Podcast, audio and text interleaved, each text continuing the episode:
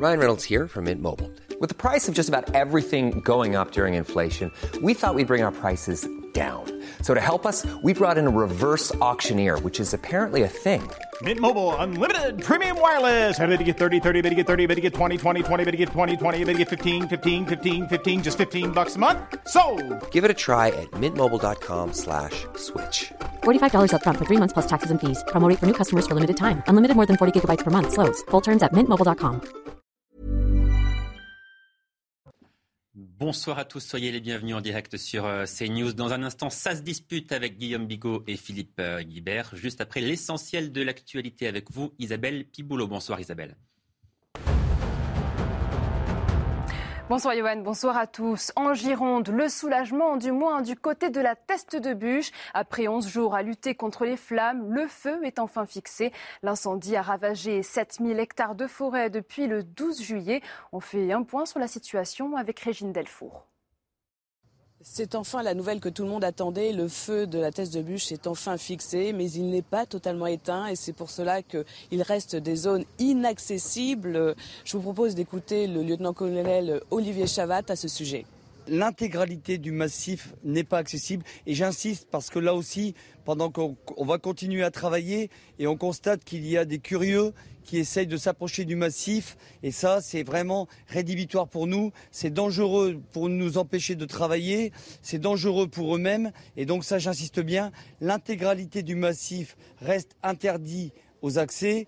De la même, façon, la dune du Pilat reste inaccessible pour l'instant et les routes qui ceinturent depuis le rond-point des Miclos enfin, et toute la route des plages restent interdites à toute circulation, euh, fut-elle en vélo, parce qu'on a voilà, rencontré des vététistes qui s'aventuraient sur ces pistes et ça, franchement, c'est à proscrire.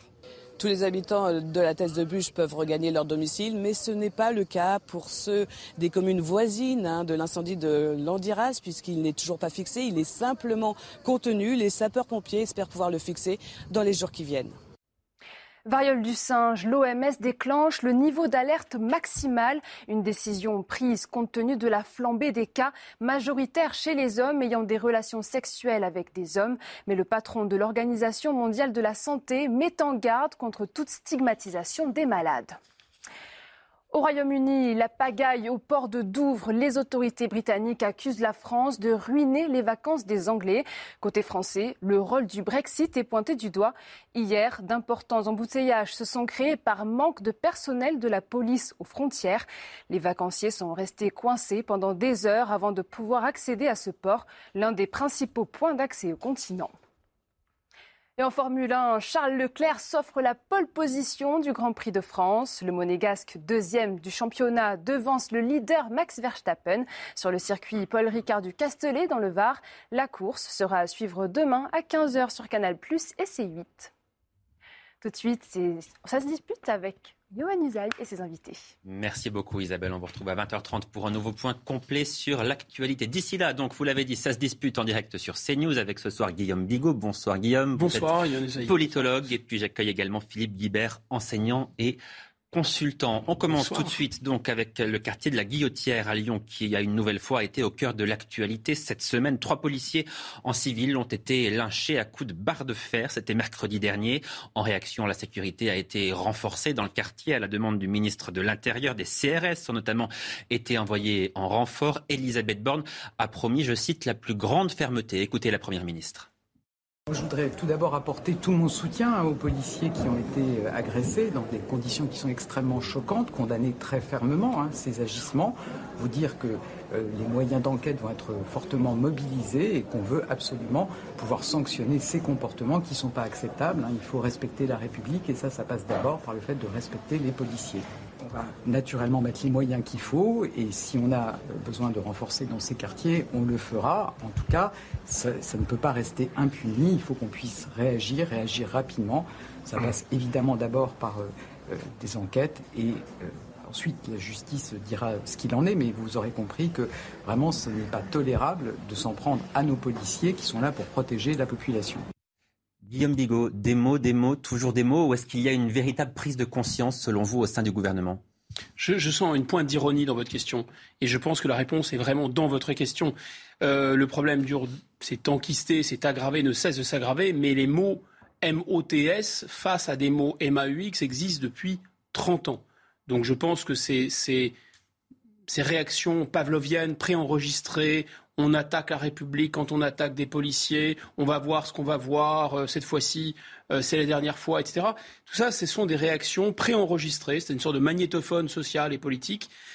La gauche, la droite et LREM, qui est la Renaissance, si vous voulez, qui est un mélange, un medley, un remix, comme diraient les, euh, les gens avec leur platine, entre le PS et LR. On est dans l'idéologie dominante, l'idéologie de la classe dirigeante. Cette idéologie, elle est réifiée en, en système juridique, de sorte que vous avez une glaciation juridique, un système tel que mais ce sont les immigrés qui font la politique d'immigration, euh, ce sont aussi largement les délinquants, le manque de places de prison, l'idéologie des magistrats, le système de renforcement permanent des droits de la défense qui font la sanction pénale, c'est-à-dire pas de sanction pénale ou très peu de sanctions pénales. Donc tout est mis en place par la classe dirigeante pour que le problème ne soit pas traité et c'est vraiment fascinant. C'est-à-dire c'est un cas d'école, plus la violence explose et plus la classe dirigeante répond de manière molle à cette explosion de la violence. Donc oui, que de mots, oui, oui, bien sûr.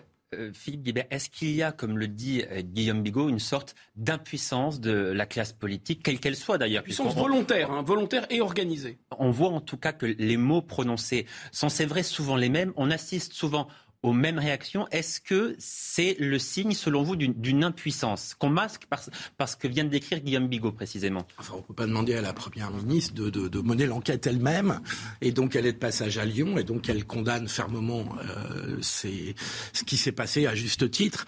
Euh, on ne peut pas demander au, chef de gouvernement de mener l'enquête. Après, on jugera ses paroles aux actes. Impuissance volontaire organisée, non, je ne crois pas. Euh, impuissance, oui. Et c'est bien un problème. Volontaire organisé, je ne crois pas. Euh, il y a une il y a eu une montée euh, des, des, des, revendications de droits qui est effectivement euh, de liberté individuelle qui a euh, fortement euh, influencé le cours de la justice depuis, euh, depuis 30 ans. Ça n'a pas que des inconvénients, même si on peut tout à fait en discuter et le critiquer. Donc, Pour les gangsters, non, ce pas des inconvénients. Non, mais si demain vous vous retrouvez dans un tribunal, vous serez peut-être ravi d'avoir quelques-unes de ces garanties. Bon, comme les honnêtes Donc, citoyens, j'aurais pas trop de problèmes. Avec mon oh, vous savez, même les honnêtes citoyens se sont retrouvés devant derrière les tribunaux. Y a de plus en plus de problèmes aujourd'hui avec les, avec les magistrats. Ouais, ne sombrons pas dans ce, dans ce poujadisme. Bon, disons que si on, se, disons qu'on se comporte bien, on a quand même peu de chances de se retrouver devant un tribunal. Oui, oui, oui, oui, bien sûr. il n'y a pas que le pénal, si je peux terminer mon, mon propos. Euh, il n'y a pas que le pénal, il y a aussi d'autres euh, dimensions dans la justice, les tribunaux civils, et donc euh, dans tout ça, aussi il y a eu des, des, des, des progrès de droit individuel oui, qui ça, peuvent avoir des... Là, c'est pas le problème. Oui, mais qui peuvent avoir des effets pervers, effectivement, dans le domaine pénal. Alors, Là, on est sur un cas d'un quartier où, soyons clairs, on va aller directement, euh, il y a de l'immigration clandestine. Qui dit immigration clandestine dit euh, conditions précaires de vie et difficultés d'intégration, donc dit délinquance avec des, des trafics qui peuvent se greffer dessus, euh, et qui fait que la police n'est plus euh, tout à fait sur, euh, n'a plus tout à fait son monopole de, de la violence légitime euh, qui définit l'État.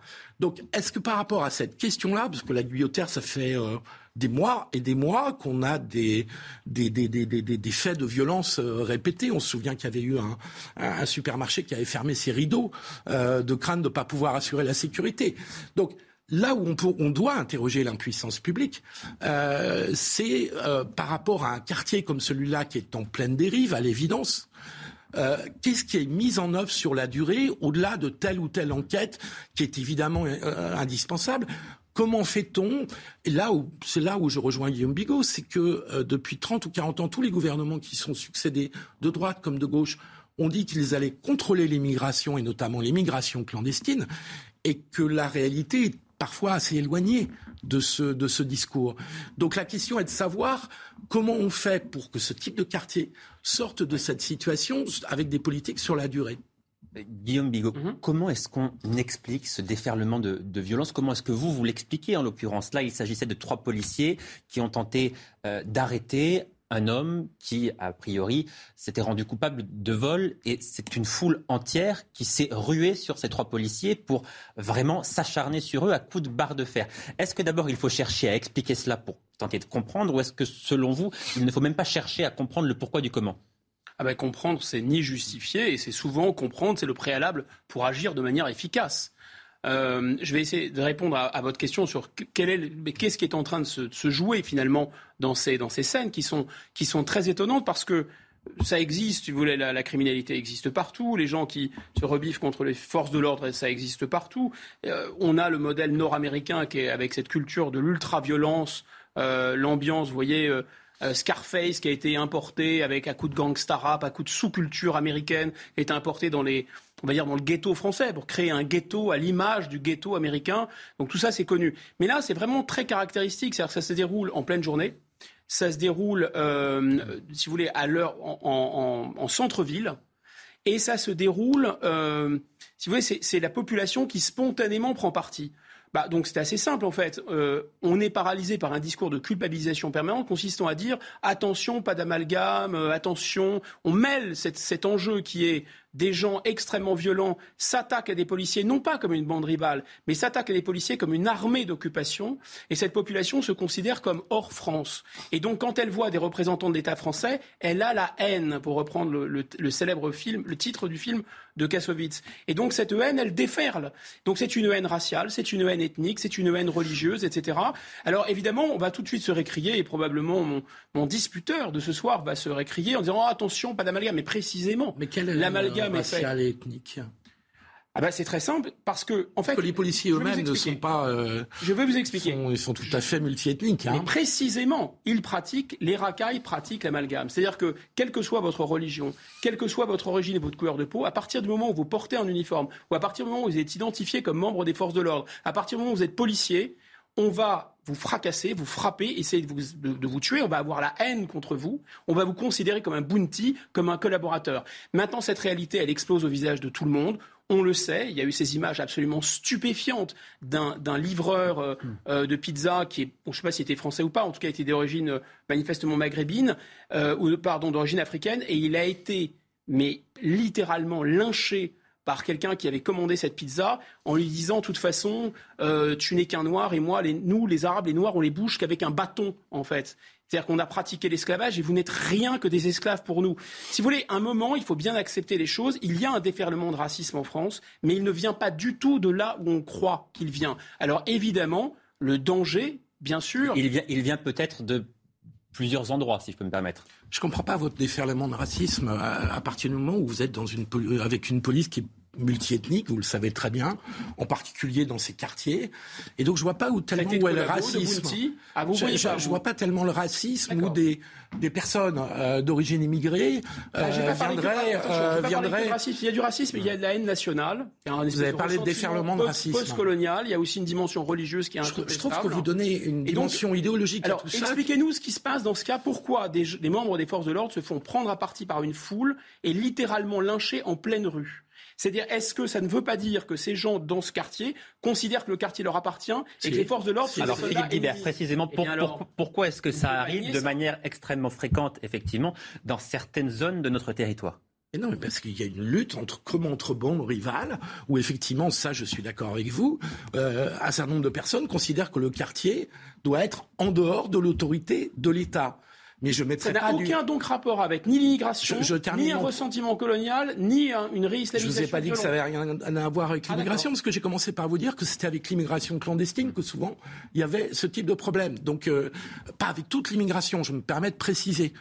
Euh, donc je, ne vous dis pas que ça n'a pas de rapport avec l'immigration, je vous dis, je ne vois pas trop où est le racisme. C'est-à-dire qu'on est dans une sorte de, il n'y a jamais eu autant aussi peu de racisme en France. il y a une étude français. Mais racisme anti-français. Vous avez des. Pardon, je, peux, développer mon propos. Je vous en prie, on est là. Donc, euh, il y a des rivalités avec la police et une volonté de violence à l'encontre de la police à partir du moment où vous avez des quartiers qui sont organisés soit autour de trafiquants, de drogue. Ça, c'est un, un exemple. À partir du moment où la police est trop présente, où elle essaye d'empêcher le trafic, où elle dérange le trafic, il y a des affrontements. On les commente euh, sur cette chaîne euh, pratiquement toutes les semaines. On a des exemples de hein. Ensuite, il y a des réseaux de trafiquants d'immigration clandestine, et donc il y a des, il y a des pôles qui se, qui se constituent qui euh, tourne évidemment à l'affrontement. Évidemment que c'est inacceptable, mais je ne vois pas le rapport avec l'idéologie décoloniale, vous voyez Parce que ça, je pense que ça peut se passer dans les universités.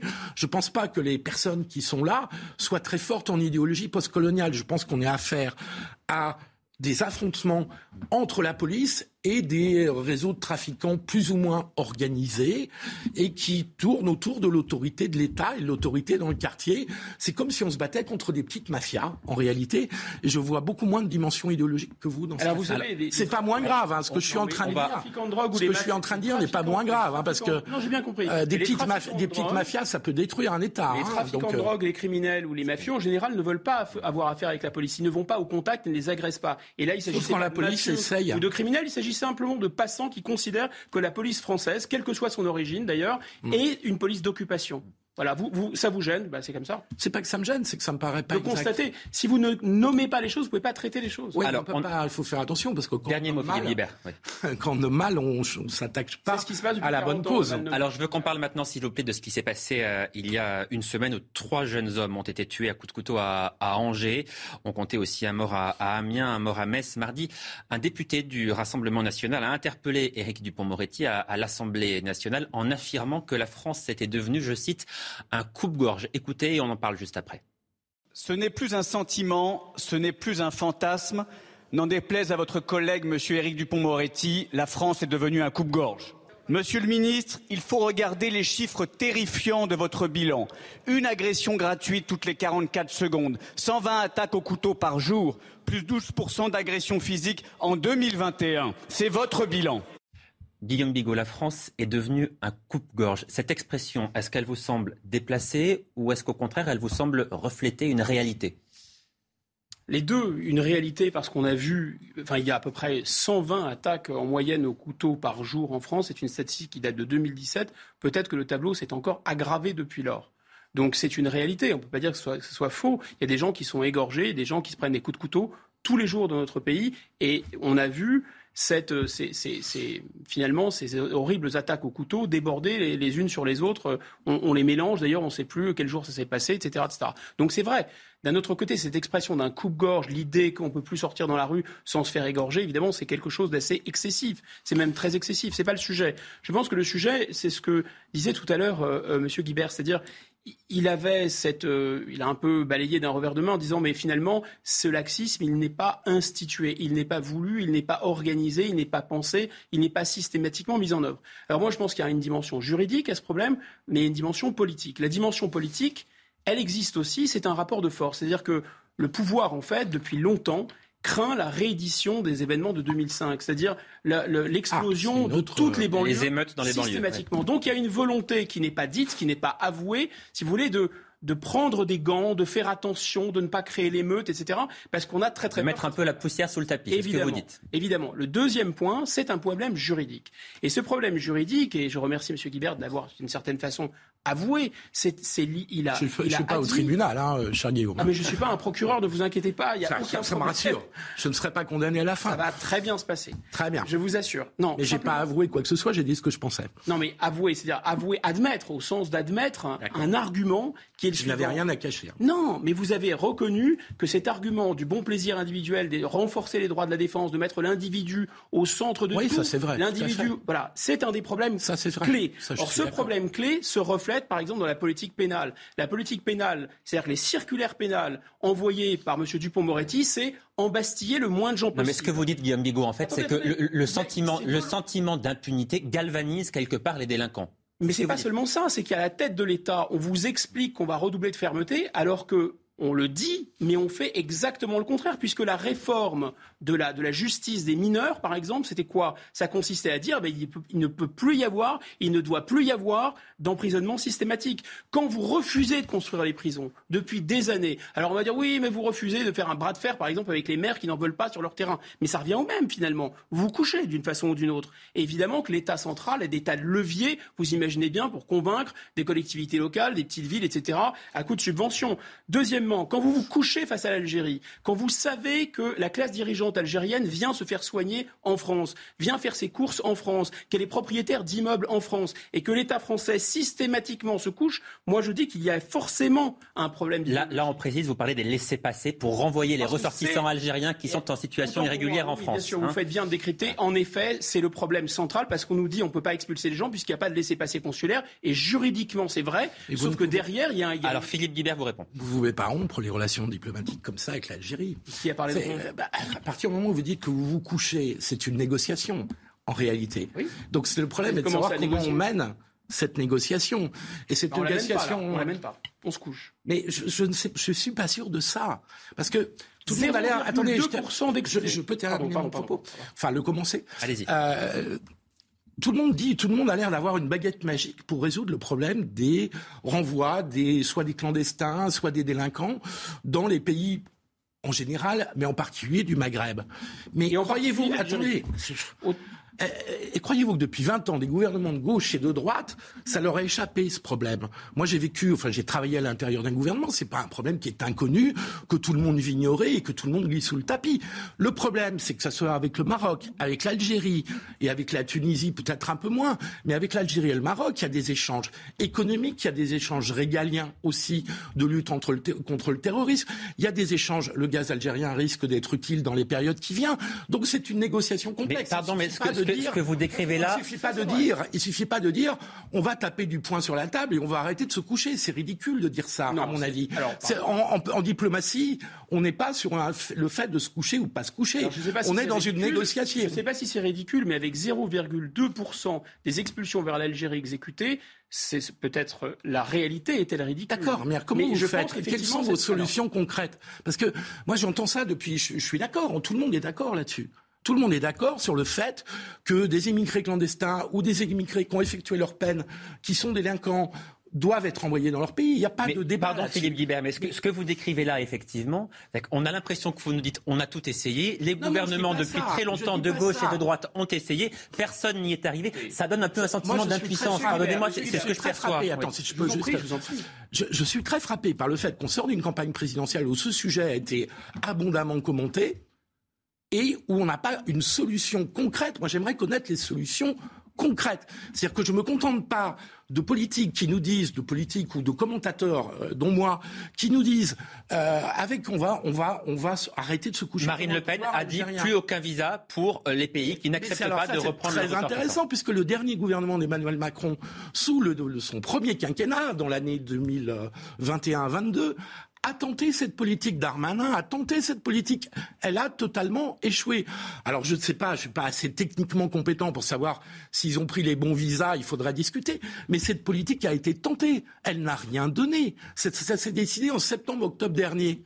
Donc, euh, arrêtons de raconter que on va réussir à faire plier le bras à des pouvoirs qui sont des pouvoirs autoritaires, pour ne pas dire plus, que ce soit au Maroc, en Algérie, et donc qui n'ont un rapport à leur population, à l'insatisfaction de leur population, qui est bien, qui est tout à fait différent de, la France. Je, voudrais, je voudrais qu'on revienne au, sujet, au sujet initial. rapidement, s'il vous plaît. Hein. C'est très important, mais c'est ça qui bloque, en fait. C'est ça qui fait que l'immigration fait la politique migratoire. C'est pas l'État français qui décide d'accueillir ou non les gens. Il y a des dispositifs, notamment européens, euh, internationaux, des traités, plus les pays qui refusent de prendre leurs ressortissants, de sorte que si les gens sont là, ben, ils restent. Voilà, c'est ça qui se passe. Et donc la question est clé. Alors on ne va pas s'arc-bouter sur l'Algérie parce qu'avec d'autres pays que l'Algérie, mais c'est un très bon exemple et je vous reconnais franchement deux arguments qui sont tout à fait valables. Le premier, c'est effectivement les échanges en matière de renseignement. Vous avez tout à fait raison.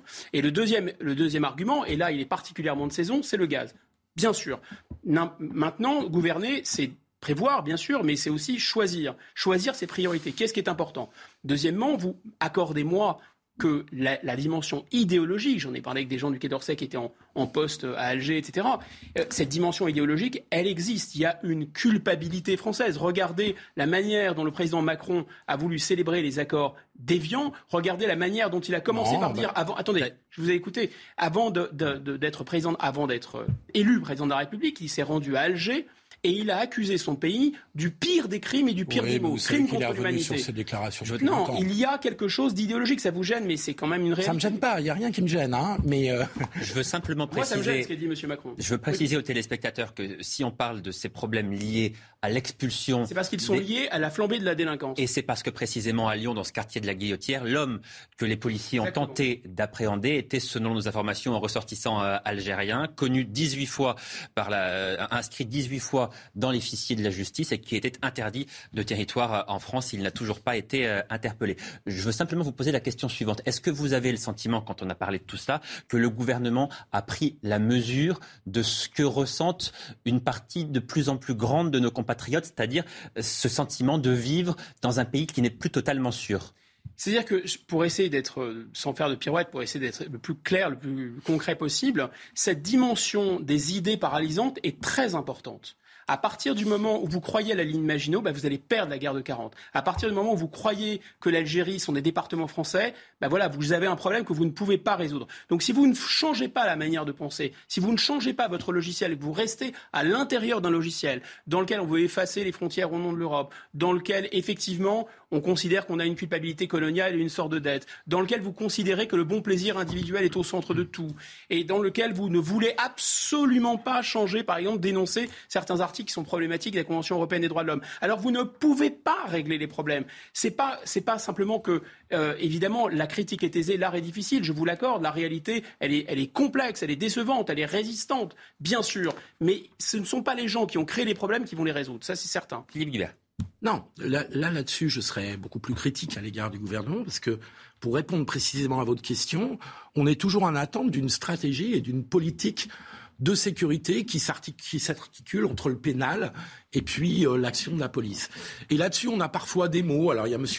Darmanin qui fait le bad boy et qui dit des mots méchants, et puis on a M. Euh, Dupont-Moretti qui dit... Euh, voilà, c'est exactement ça. Et donc, on a l'impression d'une répartition des rôles, on a l'impression d'une communication gouvernementale, mais on n'a pas l'impression d'une politique gouvernementale.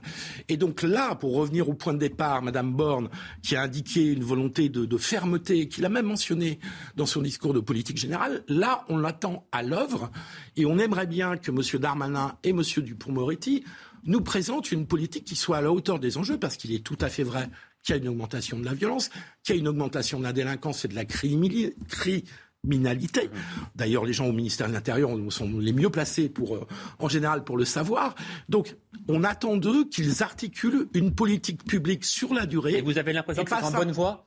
Bah pour l'instant, je ne vois rien à part le discours de politique générale de Mme Borne où la, où la question a été bien mentionnée, y compris celle des multirécidivistes qui représentent 40 ou 50% des cas de délinquance. Elle a nommé, elle a commencé de nommer des choses.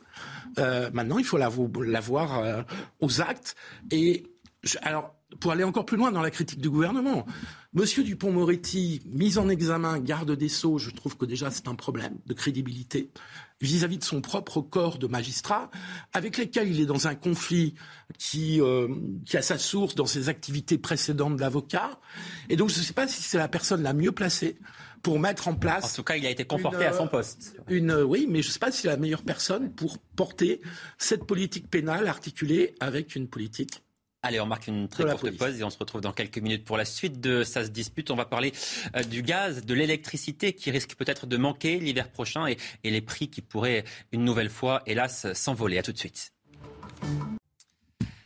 Bientôt 20h30, nous sommes toujours en direct sur CNews. Dans un instant, la suite de se dispute juste après l'essentiel de l'actualité avec Isabelle Piboulot.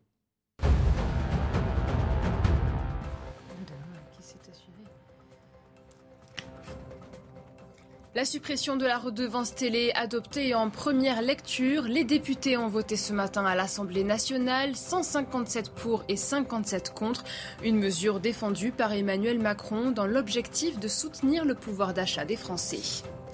En Ukraine, plusieurs blessés après les dernières frappes russes visant le port d'Odessa.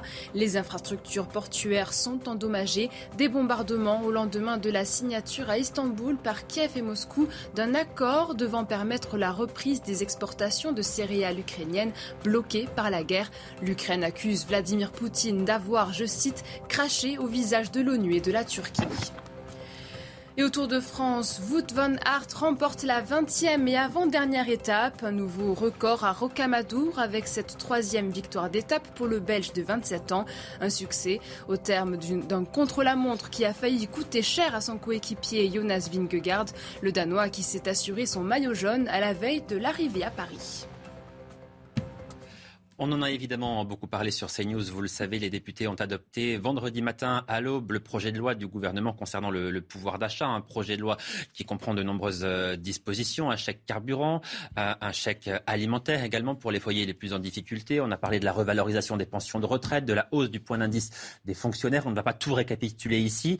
Euh, ma question est la suivante. Je commence par vous, Guillaume Bigot. Est-ce que le texte adopté vous paraît se répondre de manière euh, forte, allais-je dire, à la situation que vivent les Français ah, C'est une question euh, assez, assez redoutable, parce que je, je, commencerai par vous dire que euh, le gouvernement euh, a été plutôt habile.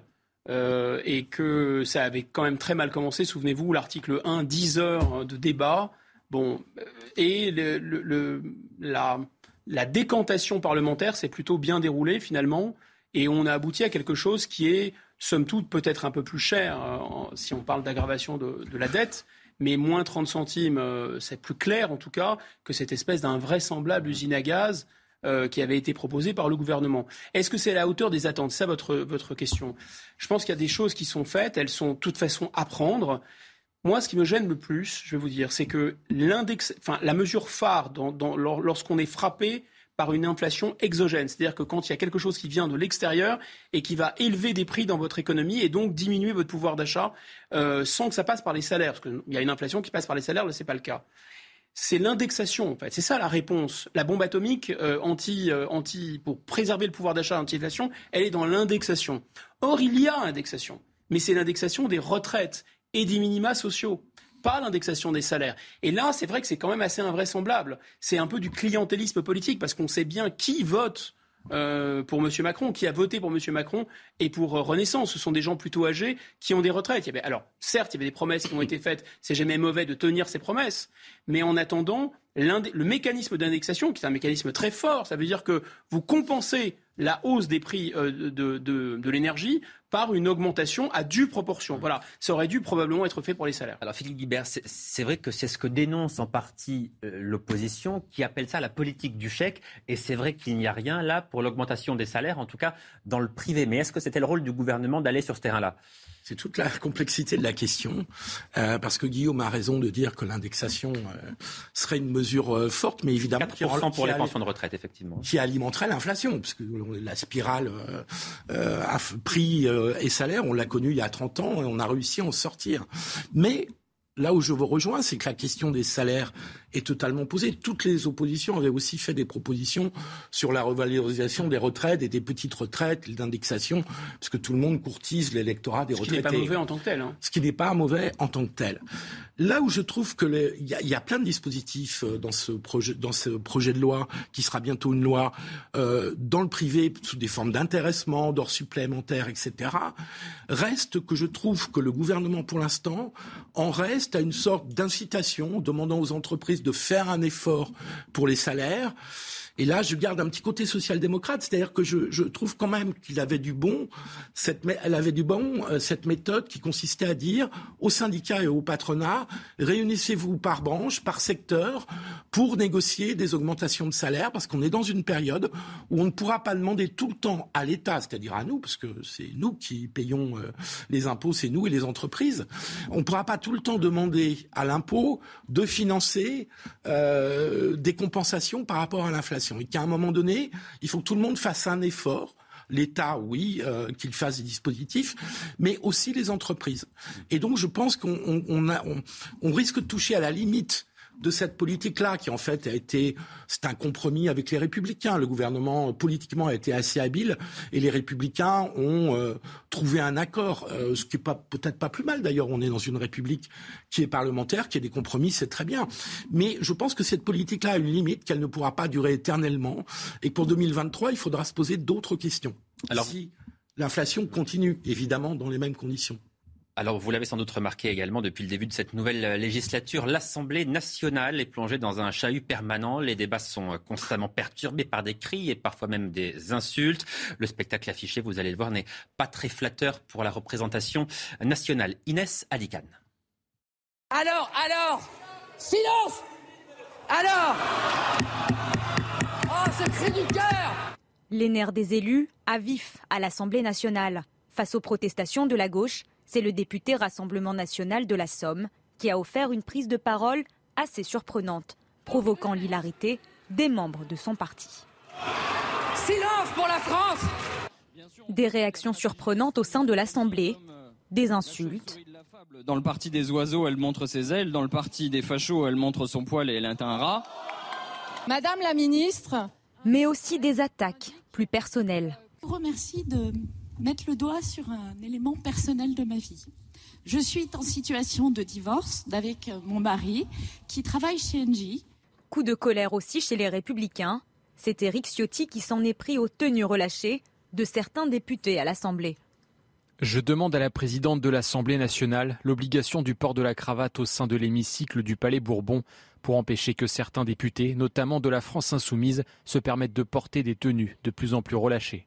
Si certains prennent des libertés vestimentaires, d'autres, c'est avec le règlement, comme la Première ministre Elisabeth Borne, aperçue en train de fumer une cigarette électronique sous son masque en plein hémicycle. Bon, Guillaume Bigot, qui, qui est responsable de cette pagaille? Y a-t-il un responsable?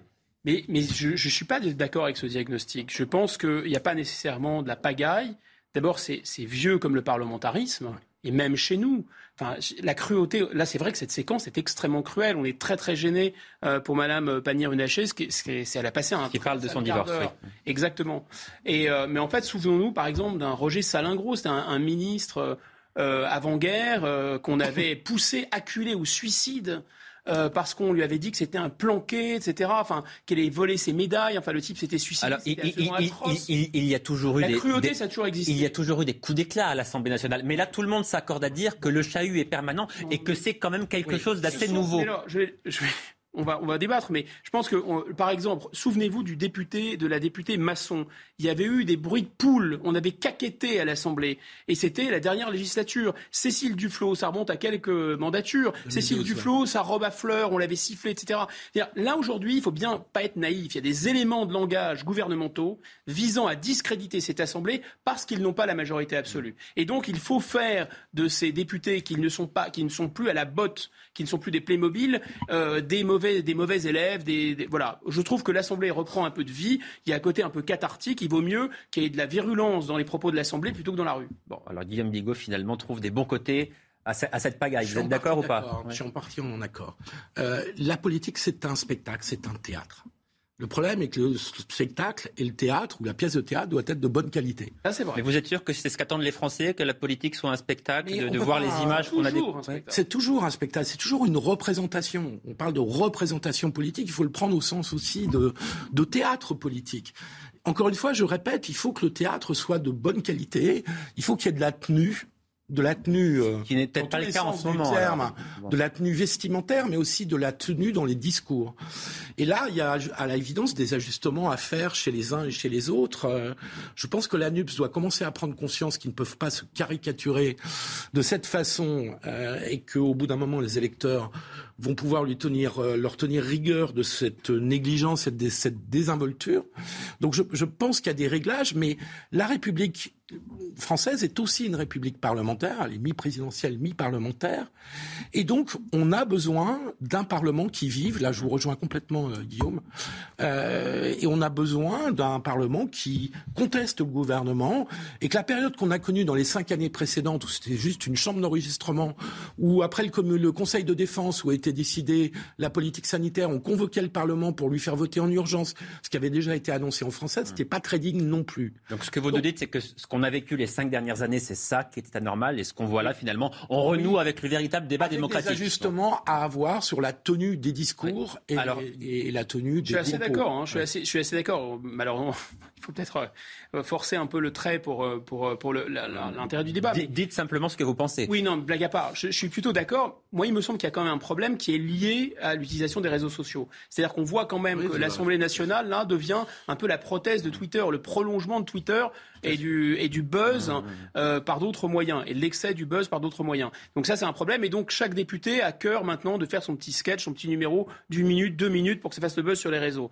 Deuxième point, Moi, je, pense qu'il y a la démagogie, la même dans la caricature, il y a toujours quelque chose de vrai. Donc, dans des propos même démagogiques, ça peut dire quelque chose de la société et, dire des vérités. Et c'est pas nécessairement. Alors, il y a le problème de la NUPS, mais par exemple, Madame Keke, on a beaucoup critiqué Madame Keke dans une, dans une démagogie totale. Qui est une députée de la France Insoumise. Rachel Keke, exactement, qui est une ancienne femme de ménage, qui a dit personne dans cette assemblée a gagné 800 euros, etc. Bon, moi, je trouve que ça dit quelque chose de la société. C'est pas inintéressant de l'entendre. Et euh, quand euh, euh, Philippe Tanguy, Jean-Philippe Tanguy, pardon, comme, enfin, a pris à partie de manière assez virulente les uns et les autres. Député du Rassemblement national. Bon, ça réveille aussi. C'est quand même la polémique. Oublions pas qu'en grec, la polémique, c'est faire la guerre avec les mots. Et c'est la même racine et même étymologie que la guerre. Alors, je, veux simplement qu'on dise un mot de ce que vous avez déjà évoqué. La tenue, la tenue vestimentaire. Ah Puisqu'Éric Ciotti proteste contre le relâchement vestimentaire. Il demande le retour dans le règlement de l'Assemblée nationale du port de la cravate pour les hommes. Ce débat-là, est-ce qu'il vous semble anecdotique ou est-ce qu'au contraire, euh, vous pensez qu'on parle là de, de valeur et de respect et que quelque part ça a son importance? Écoutez, j'espère que ce ne sera pas la cravate sur les plateaux de télé, parce que vous êtes le seul charni à, avoir une cravate ce soir. Vous ferez un effort demain, puisque vous serez demain euh, sur ce même plateau. Donc, exact. je compte sur vous, cher Philippe Je mets une cravate demain soir, si vous souhaitez. Non, écoutez, je ne suis pas sûr que ce soit la cravate qui soit en tant que telle le sujet. C'est un symbole. Euh, la tenue, la tenue vestimentaire, je pense qu'il y a une certaine désinvolture qu'il faut mieux éviter quand on est député de la nation euh, et qu'on représente plus que soi-même. Hein, on n'est plus un individu euh, euh, truc-muche, on devient député de la nation. Et donc on est au service de quelque chose qui, qui nous dépasse, qui nous précède et qui nous succédera.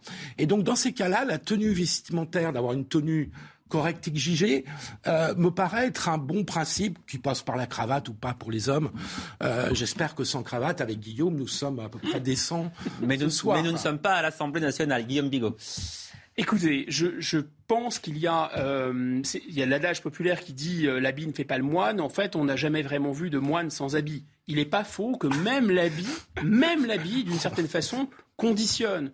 Quand vous êtes bien habillé, quand vous êtes dans un lieu qui en impose, etc., vous vous tenez d'une certaine façon. Donc c'est n'est pas inintéressant. Et, et là, on parlait tout à l'heure de l'idéologie du bon plaisir individuel. C'est pas quelque chose de bourgeois contre quelque chose de populaire.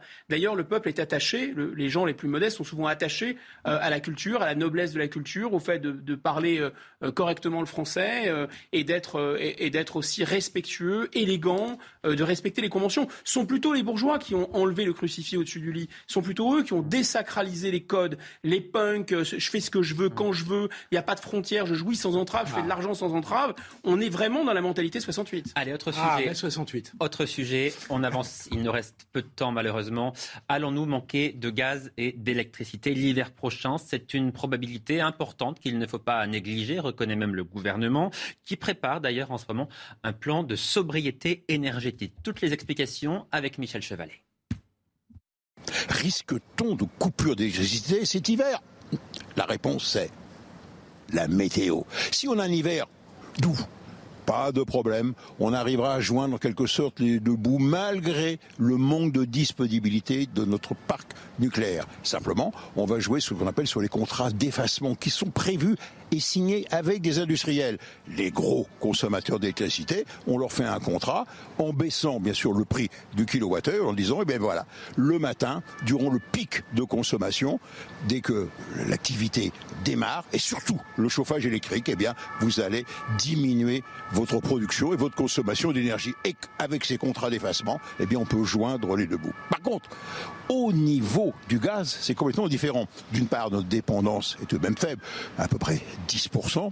Donc en serrant un peu la ceinture, on y passera. Mais attention, n'oublions pas, il y a le gaz pour la chaudière à gaz du particulier, mais le gaz un peu pour les transports, et notamment la production d'électricité avec des turbines à gaz, mais les turbines à gaz ne fonctionnent qu'en pointe et non pas en continu. Mais surtout, il y a un domaine où on ne peut pas se passer de gaz, c'est le domaine de la chimie. La chimie a besoin de gaz, de méthane, de CH4, essentiellement dans deux domaines. Le premier des domaines, ce sont les fours, et notamment les fours pour les, les, verrotiers. Ils ont besoin de fours à gaz. Et le deuxième, eh bien, c'est l'industrie chimique. Sans gaz, pas d'engrais. Philippe Guibert, est-ce que vous avez le sentiment que le gouvernement nous prépare bien à ce risque de pénurie? Ah, Je pense déjà que ce risque de pénurie est tout à fait réel. C'est-à-dire qu'il ne faut, il faut pas avoir de doute sur le fait que Vladimir Poutine, à un moment ou à un autre, il est même, il est même probable, dit le gouvernement. Oui, c'est presque au-delà de probable. Donc il faut s'y préparer. Je pense que le gouvernement se dit qu'il ne faut pas ajouter des contraintes à des contraintes et laisse passer l'été. Mais je pense qu'à partir de la rentrée, la question de la sobriété énergétique devrait être, euh, euh devra être étudiée, travaillée au Parlement et au gouvernement de façon très sérieuse parce que c'est une perspective qui nous pend au nez. Euh, voilà. Et, et, et, et, la question de la sobriété énergétique, je trouvais qu'Olivier Véran avait commencé à faire des déclarations un peu, euh, un peu, un peu rapides là-dessus, parce que c'est un sujet sérieux. On n'explique pas aux gens juste après une canicule qu'il faut pas trop mettre la clim. Je trouvais ça très maladroit. En revanche, il faudra qu'on réfléchisse collectivement à la façon dont nous dépensons moins d'énergie, moins de gaz en particulier et moins de pétrole dans les mois qui viennent. C'est un sujet très sérieux euh, auquel on n'échappera pas. Oui, parce que ce qu'il faut dire aussi, Guillaume Bigot, c'est que cette possible ou probable crise énergétique est de nature à avoir des conséquences sur toute l'économie. Bien sûr. Oui, bien sûr. C'est une inflation importée qui peut déclencher une stagflation, c'est-à-dire à la fois une récession et une inflation avec des effets, euh, des effets en cascade très graves. Donc je suis complètement d'accord avec le diagnostic euh, posé par Philippe. C'est plus que probable, oui, c'est quelque chose. Il y a d'ailleurs une espèce de propédeutique et une préparation d'opinion publique hein, avec des petites phrases, avec des petits mots, l'économie de guerre, euh, le délestage, etc. Enfin, on y va pas à pas, mais on y va grosso modo. Moi, ce qui me plaît pas du tout dans cette affaire, c'est cette petite musique. C'est-à-dire qu'on va revenir un peu avec l'affaire du masque. C'est-à-dire, finalement, qui était responsable de stocker les masques? L'État qui ensuite a été culpabilisé avec les masques, qui ensuite s'est vu euh, mentir, euh, raconter n'importe quoi, etc. Euh, les Français. Donc ça ne va pas. Je pense que là, si vous voulez, on a, c'est un sujet un peu technique, mais c'est un sujet très très important, c'est le sujet de l'énergie. On a d'une certaine façon quatre, quatre folies ou quatre erreurs en rafale. La folie, la folie nucléaire, c'est-à-dire laisser le nucléaire tomber, fermer Fessenheim, ne pas entretenir. Il y a 29 centrales là, sur on relance. Voilà. Enfin, un peu tard, après avoir, après, après l'avoir laissé tomber, après avoir vendu Alstom, après avoir vendu Arabelle pour le racheter plein pot, etc. Enfin, tout ça, c'est de la folie. Donc on est en train de payer ça avant même la crise en Ukraine. Deuxième folie, la folie du renouvelable. Ça a coûté une blinde cette affaire, les éoliennes, etc. On sait maintenant que les émissions de CO2, in fine, tout compris à la fin, c'est plus pour rentrer dans le dans l'explication ah, parce que c'est pas c'est pas c'est pas une énergie c'est une énergie intermittente donc c'est pas une énergie en continu. Oui, mais on aura besoin de renouvelables. Absolument le temps de faire monter en puissance les Ça, je vous laisse, là, je suis pas énergéticien mais ah bah, les, les énergéticiens le disent. bah on n'a pas les mêmes experts. Moi je pense que le renouvelable coûte extrêmement cher et déclenche beaucoup de pollution. Ensuite on a la folie européiste. Troisième folie c'est-à-dire le fait d'avoir fait un réseau et un marché européen parce qu'on nous a obligés à la concurrence. La concurrence coûte plus cher. En fait, en France, on a EDF qui produit l'énergie et EDF qui distribue l'énergie. L'Europe nous a forcé à faire quoi? De distinguer les deux. La production d'énergie de la distribution d'énergie. C'est un peu comme si vous aviez un boulanger qui est le seul à avoir un four à pain capable de produire du pain, mais on veut absolument, pour des raisons idéologiques, frénétiques, faire de la concurrence artificielle. Donc le boulanger qui a le four à pain, il est obligé de vendre à prix coûtant son pain à d'autres boulangers qui vont ensuite jouer à la concurrence avec lui. Non mais c'est n'importe quoi. Et enfin, dernière folie, c'est les sanctions. Ces, ces sanctions ne sont que des auto-sanctions. Un, les sanctions internationales, ça ne marche nulle part dans aucun pays et on s'est évidemment tiré une balle dans le pied. Donc il ne faut pas que les gens qui ont créé ce problème viennent ensuite nous expliquer, nous culpabiliser, si vous voulez. Bon, alors je, je, vais peut-être pas avoir le temps de répondre en détail à chacune des folies que, tu, que vous avez mentionnées. Euh, je commence par les sanctions parce que c'est un sujet important. C'est encore contre la Russie. Hein. Euh, je pense que ces sanctions, effectivement, n'ont pas montré leur efficacité. Sanctions qui vont être renforcées par l'Union européenne, on le précise. Hein. Oui, mais je trouve qu'on devrait avoir un vrai débat sur ce sujet parce que l'efficacité des sanctions, autant moi je suis à fond pour l'aide militaire à l'Ukraine, autant la question des sanctions économiques et financières, de leur calibrage. Dans quelle situation les sanctions ont-elles eu une efficacité? Mais il faut obéir aux maîtres américains. Euh, oui, mais enfin, on a justement, c'est le moment de montrer notre autonomie et française et européenne. D'autre part, euh, mais une fois qu'on a critiqué ces sanctions, pardon, N'oublions pas que même si on n'avait pas de sanctions, Poutine jouerait quand même au chantage avec nous. Hein, on est dans une guerre, on aide militairement les Ukrainiens, et donc de toute façon, euh, Poutine euh, jouera là-dessus, fera du chantage au gaz et au pétrole, dans la mesure où nous, Français, nous n'en sommes pas les plus dépendants, mais l'Allemagne, l'Italie sont dans une situation de dépendance énorme. Deuxième point, la folie européenne, je suis d'accord sur la fixation du prix. En revanche, il faut avoir un mécanisme de solidarité européenne du point de vue de l'énergie. Ben parce que il y a des moments où vous allez aider les, les Allemands. Attends, piraté notre je nucléaire, termine. on doit maintenant je termine. Pardon, pardon. Pardon, ils ont piraté notre nucléaire? Bah oui, ils ont refusé. Non, ils n'ont pas piraté notre nucléaire. Attends, attendez. Euh, non, non, pardon, on ne peut pas dire ça quand même. Ils n'ont pas piraté notre nucléaire. Fessenheim a été arrêté pour des raisons de maintenance. C'était sans doute une erreur. Il fallait sans doute investir sur Fessenheim. Ça, on, je suis d'accord. Mais on ne peut pas dire que c'est les Allemands qui nous ont imposé de fermer Fessenheim. non, pas, mais je ne parle pas de Fessenheim, Philippe. Mais simplement, Berlin a fait pression sur Bruxelles pour que dans le plan de relance et de transition énergétique, on exclut le nucléaire. Je pense que vous mais, le savez. Mais désormais, le nucléaire est mentionné dans les énergies qui permettent de lutter contre le réchauffement climatique. L'énergie propre. Oui. Dans les énergies propres au niveau européen. Donc il n'y a, pas de, de a pas de volonté européenne d'arrêter le nucléaire. Il y a eu une volonté allemande qui a été complètement idiote, qu'il paye très très cher aujourd'hui. Donc il faut maintenir une solidarité euh, européenne, c'était mon point, parce qu'il y a des moments où certains pays auront besoin d'énergie, on va les aider et c'est bien qu'on soit solidaire.